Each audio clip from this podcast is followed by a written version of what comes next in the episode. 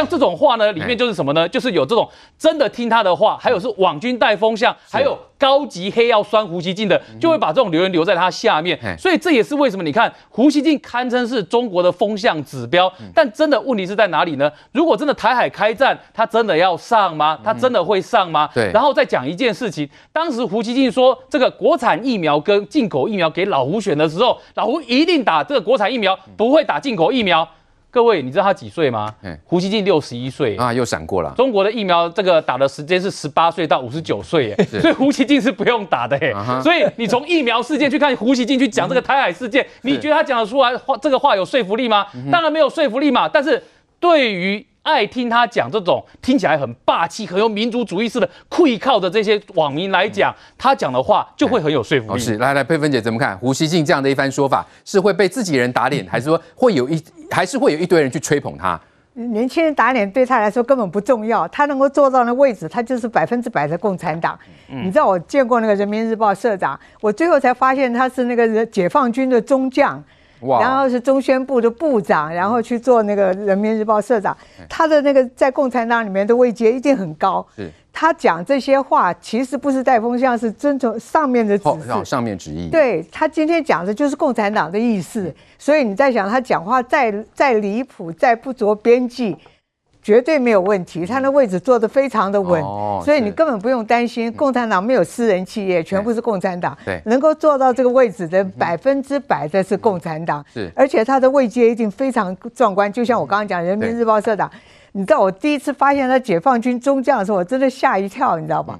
可是他，你跟他碰面的时候，温文尔雅的讲话，斯斯文文的，像他这样敢这样放炮的人不多了。但是这个一定是代表共产党的立场，OK，还有态度，是不要担心。嗯好，那当这个整个区域这个区域的这个啊发展呢，大家都希望能够缓和，但偏偏中国就是有人在那边喊打喊杀。那现在我们也看到啊。对付中国是不是真的要有硬实力？就是要够强悍才能够去吓阻他们。最近我们也发现啊，诶，是大炮打小鸟吗？因为在中东地区呢，也门他们的什叶派青年运动叛军呢，就对沙乌地阿拉伯发动自杀无人机的攻击哦。结果沙国动用 F 十五战机就击落这个无人机哦。来，这个建文哥怎么看？有人说大炮打小鸟是这样子吗？还是说为了避免后续可能有更大的损害，即使这个飞弹比较贵，也是要把它打下来？其实哦，这个无人机攻击哦，那对于沙国来讲，心中永远的痛。特别二零一九年到现在，沙国已经多次接受过无人机的攻击，最这个损失最严重，就二零一九年九月，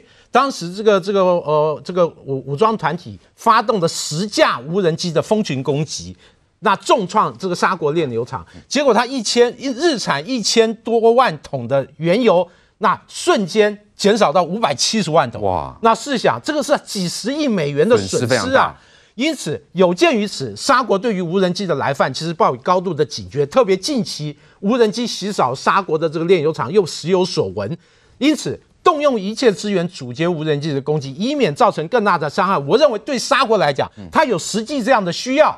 除了 F 十五用它空对空飞弹击落无人机以外，它也不惜用爱国者飞弹击落无人机，而且过去不只是沙国，其实在英国也发生过，运用这个爱国者飞弹把无人不明的无人机给它击落。大家试想，哇，这个好像成本完全不对称哦，一枚这个爱国者飞弹，看你买的批次量而定，大概是。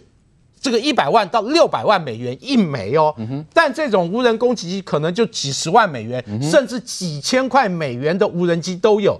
试想，好像是非常不对称，特别成本方面是天壤之差。但有鉴于炼油厂它本身极大的脆弱性，尤其是被重创以后，你看你的产量减少、腰斩，甚至。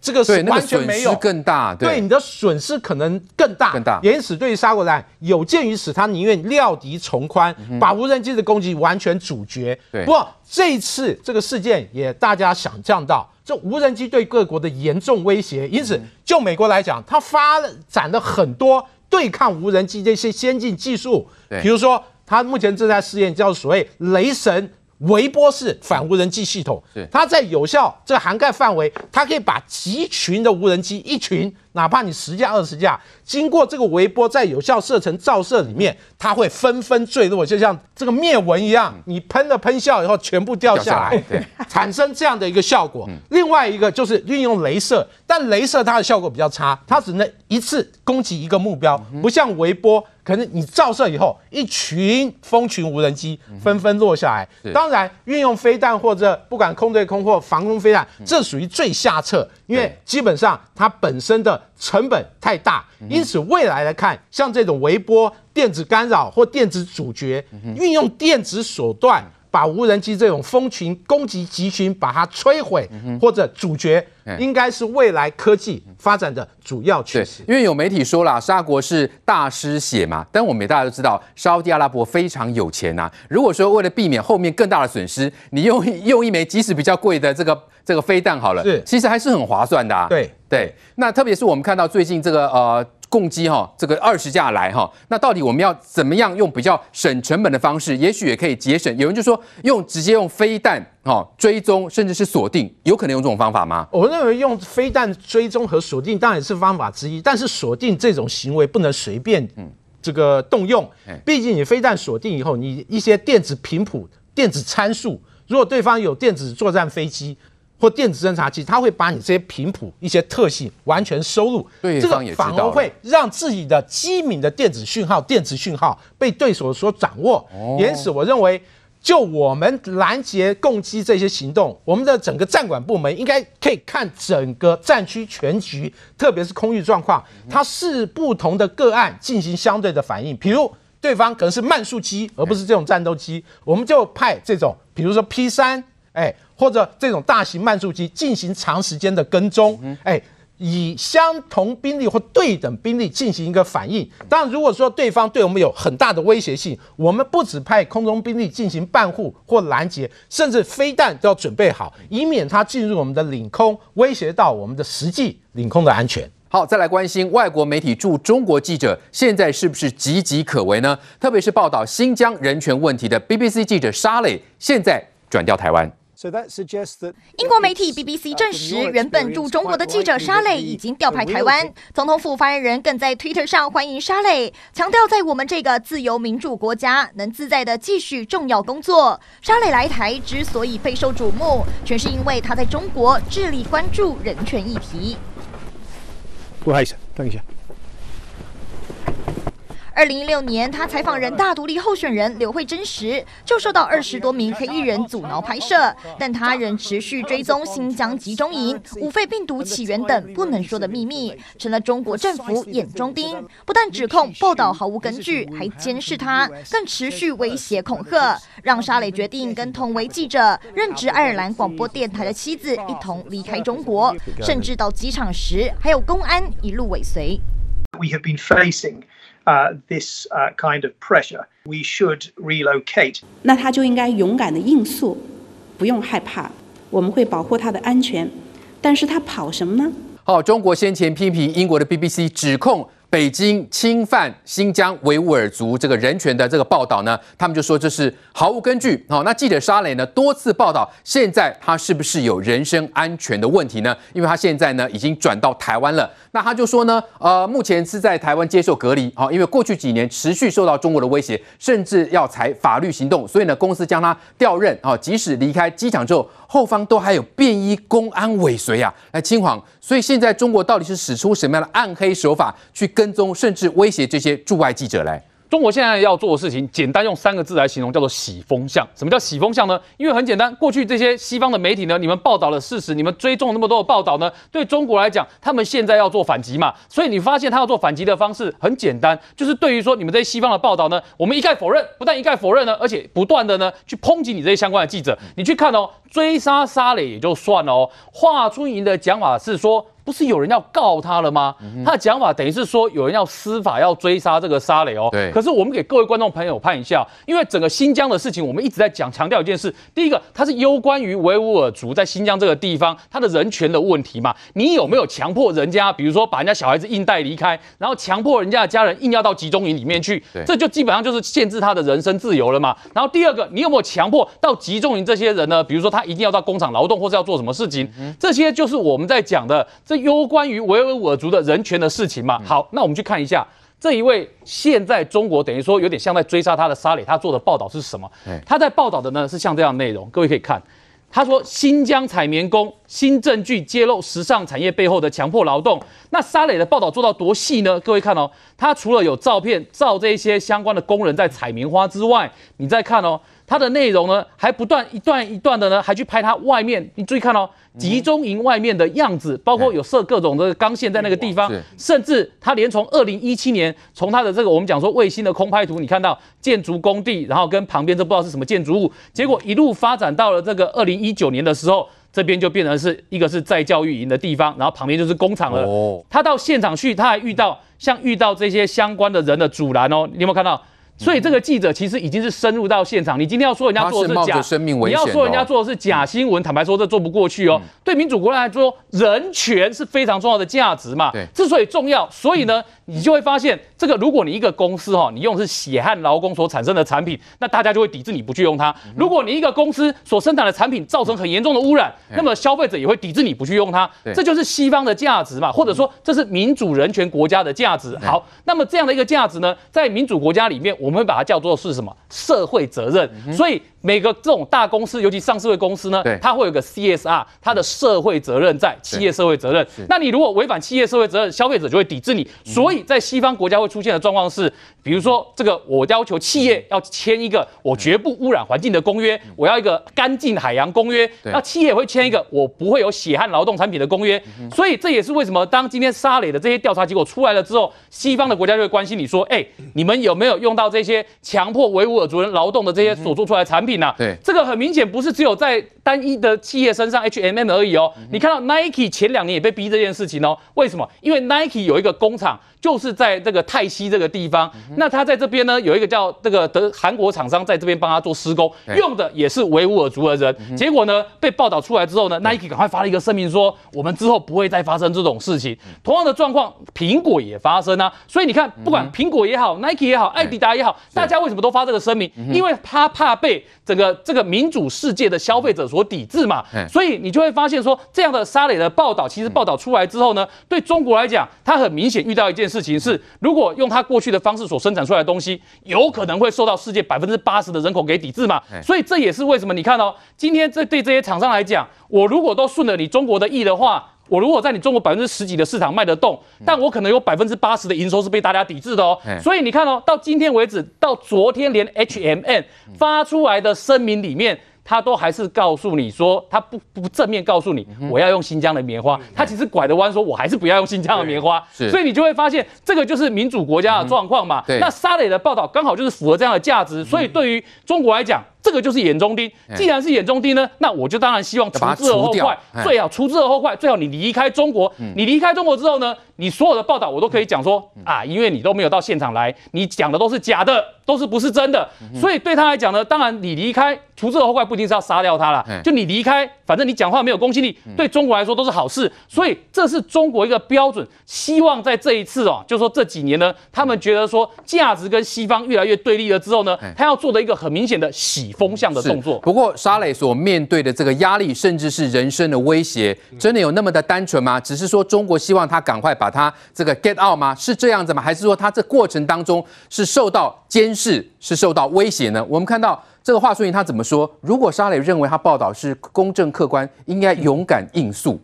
勇敢应诉，哎，你如果被应诉，是不是就没有办法离开中国了？那你可能会遭受什么样的这个这个待遇？谁晓得呢？但他跑什么？说明什么问题？BBC 在国际议题上的造假行为，到了内部人都看不下去的地步。什么是内部人？就是你们中共看不下去吗？来，这个范老师，所以呢，华春莹是不是在威胁？他说他跑什么？他要被告，哎，对不对？那他要被告的结果是不是沙磊就无法离开中国了？我们看到了加拿大的两个外交官在北京被抓起来了。对。而且最上个礼拜接受审判，那因为违反国安法，还不准公开审判。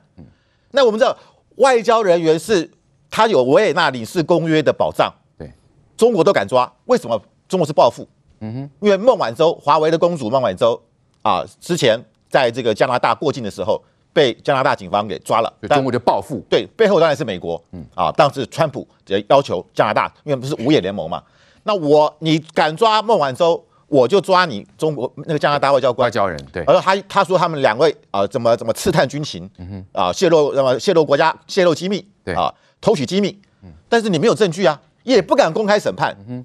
如果连在美在中国的外交官，我刚刚讲过，他的身份是受到国际法保保障的，对，都把你抓起来，更遑论是记者了。记者更没保障，更没保障啊。嗯，对啊，所以我们可以看到，这个这个沙雷当然要跑啊。嗯，他刚刚说连夜逃跑。对，华春莹说，你为什么不敢啊？不敢去面对啊？这个这个不敢去应诉应诉。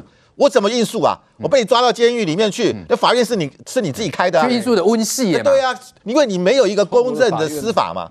如果你有公正的司法，你你你有这个让我也可以申辩，那当然没话可说。你被关进去，连律师都是帮你找好的，律师是配合法官在审判的。所以你我看到在中国现在外国人岌岌可危啊。你知道为什么美国最近要求这他他们现在正在推动，包含这个 AIT 在推动，就是美国人来台湾学。华文，不要去中国。美国担心什么？这些的美国人到了中中国去，可能会被抓起来，变成变人人质，拿来作为跟美国交换的一个这个所谓的一个一个工具而已。所以我我觉得今天这个沙磊他逃跑，携家带眷，他就不想啊成为中国的阶下囚。那我必须要讲，BBC 它是英国国家广播公司，它在英国等于就是类似美这个我们的中央社，对，它是国国营的。它在国际上有相当的这个报道的一个知名度啊，还有公信力。那我觉得现在就是中英关系已经搞到怎么样？已经搞到非常激烈了，很差了，很差了。那当然，我们也因为沙雷的这篇报道，我们看到欧欧洲，包含欧盟，在三月二十二号，总共有整个的欧盟加上美国等等二十七个国家，对于中国的这个四个啊涉及新疆的这个统治的官员，还有一个机构进行了制裁。那这个东西当然沙雷的报道是功不可没。可这也因为这样，它变成了中国现在怎么样？对，眼中眼中钉，肉中刺啊，甚至对对它进行跟监。其实我很多这个呃日本的朋媒体朋友，他们在北京，他们说他们的手机都是被监听的。哦，对他，而且他们一出门一一出门就有背后就有中国国安部的人在陪我监，在跟你跟谁吃饭，你跟谁啊见面，他都要记录的。所以我所以我觉得在在这个中国的记者，媒外甚至外国媒体记者，其实他们担负了很大的压力。嗯哼，啊，那我觉得这个现现在沙磊来到台湾，变成 BBC 未来在整个大中华圈，它本来的中心在北京，现在变成在台北了，要移到台湾。对，那我们也看到不止他，之前有很多家外媒，本来他们的总部在北京，他们在北京，他们租房子，还聘雇员工。现在全部都资遣，防止退租，全部把总部迁到台湾。对，变成台湾现在是在整个大中华圈里面的这个媒体，反而是变成中心了。是，本来我们是边陲，我们现在变成中心了。那原因在什么样？因为中国你对这些外媒是这么的不友善。对，那我觉得，那特别是英国，就英国，特别是香港，在这啊，从去年啊，这个这个所谓的啊，这个给给了香港这个国安法。啊，然后加上之前的这个反送中，中国强力的镇压，然后这个国安法出台，黎智英被抓，然后我们看到最最近甚甚至他对介入了选举制度都改掉了，对选举制度改变了，要用一个选举委员会太上皇可以筛选所有的候选人，那候选人必须要符合爱国，那爱国由谁定义？由这个筛选委员会来定义，筛选委员会完全由中国来控制，所以他现在真的已经是破罐破摔了。那。香英国对香港人有一份深，现在有一份很深的亏欠。为什么？因为一九九七年那个时候，本来香港要归还的是新界、九龙，但是香港本岛是不用归还，因为香港本岛是当初鸦片战争中国割给割让的，割给对。但是英国讲说，哎呀，因为香港岛太太小了，还也很小嘛，干脆我全部。归还给中国。其实说实在，英国是没，英国现在一定很后悔。当初如果我不把香港本岛归还，香港本岛就可以成为香港人的一个灯塔。对，就他归还了，他相信中国，他相信邓小平，他相信中英联合声明，而且中英联合声明还送到联合国去。结果中国今天说中英联合声明只是一个历史文件，对，然后所以英国现在觉得对香港有一份深深的亏欠。我当初我不应该相信中国，对，但是所以现在英国对中国是极度的不满。中国做事有它特殊的一个方式，例如说像马耳他，马耳他这个记者后面事情闹得很大，为什么呢？一个记者他只是在追寻真相，你需要用到这么大的一个酷刑，你把汽车炸弹放在他车子的下面，然后他出去的过程当中把他整个炸掉。过了四年之后，这件事情水落石出，而这件事情后面居然干涉到了，原来这个是中国特殊的一个做事的一个方式。对，我们现在看哦，这个记者他叫他的名字叫做加利西亚哦。他加利西亚在二零一七年已经死亡了，他被汽车炸弹给炸死。经过四年之后，原来他所调查的这个叫做“一带一路”的黑暗，一则一则的被挖出来。这当中有谁呢？这当中有一个上海人，他的名字叫陈诚。那这个陈诚呢，他就带着钱，他幕后的一个金主是上海电力公司，带多少钱呢？一看，哇，大钱，四亿美金。那他带着四亿美金的过程当中，就到马耳他去。然后到了马耳他之后，哇，后面就有一连串的一个贪渎，从总理到部长到白手套，白手套还是当地一个非常恶名昭彰的人。这一连串的事情当中的话，因为这个记者一直去挖，一直去挖，一直去挖，把这些事情都挖出来。那这些事情当然总统、总理啦、部长他们都否认嘛。但现在事情都已经出来了，政府的高官拿了利益，让整个中国的一个电厂到马耳他之后，就在当地促进了他们当地的一带一路，然后呢，他们就建立了自己的一个电厂。那各位做电厂是大金额诶，一个地方每天你每天开了灯、做的电脑、所有的钱都要交给这电力公司，所以他花很多钱去贿赂。这就是他们的做事方式啊。嗯。可是当你记者去把它找出来，哎，不行了，这个记者被炸死了。各位，这个记者被炸死了。今天沙磊能够顺利的逃出来，可是过去中国好多的记者被抓进去，甚至于他们很多的公民记者被抓进去之后，有没有正常审问？有没有正常的一个所谓的一个法律的一个途径？没有。进去之后呢，音信全无。这个是中国让大家最害怕的一个地方。但是我们这次哦，最讨厌的一个地方是在哪边呢？我最近看到哦。最近的新疆的事情的一个过程当中，居然在台湾有媒体，他们说什么呢？他们说这些维吾尔族他们就是没有收入啊，所以我们找一个地方让他们来这个地方农作，当然没有收入，有什么错？各位，这大错特错，违反了自由意志啊！然后他们说什么呢？他们说他们的小孩在中国大陆在新疆。没有出息啊，所以我们各省开辟了很多的学校，把他们接过来，让他们受教育、接受技能，未来有一个好的出路。那各位，你有没有去好好的遵循他的意志？所以这当中有太多太多一个漏洞。但我更生气的是，记者这些事情发生就算了，台湾居然有媒体在附和说，其实新疆啊，欧美有欧美的看法，其实对中国人来说，中国有他们的处置方式。这件事情是让我最生气的。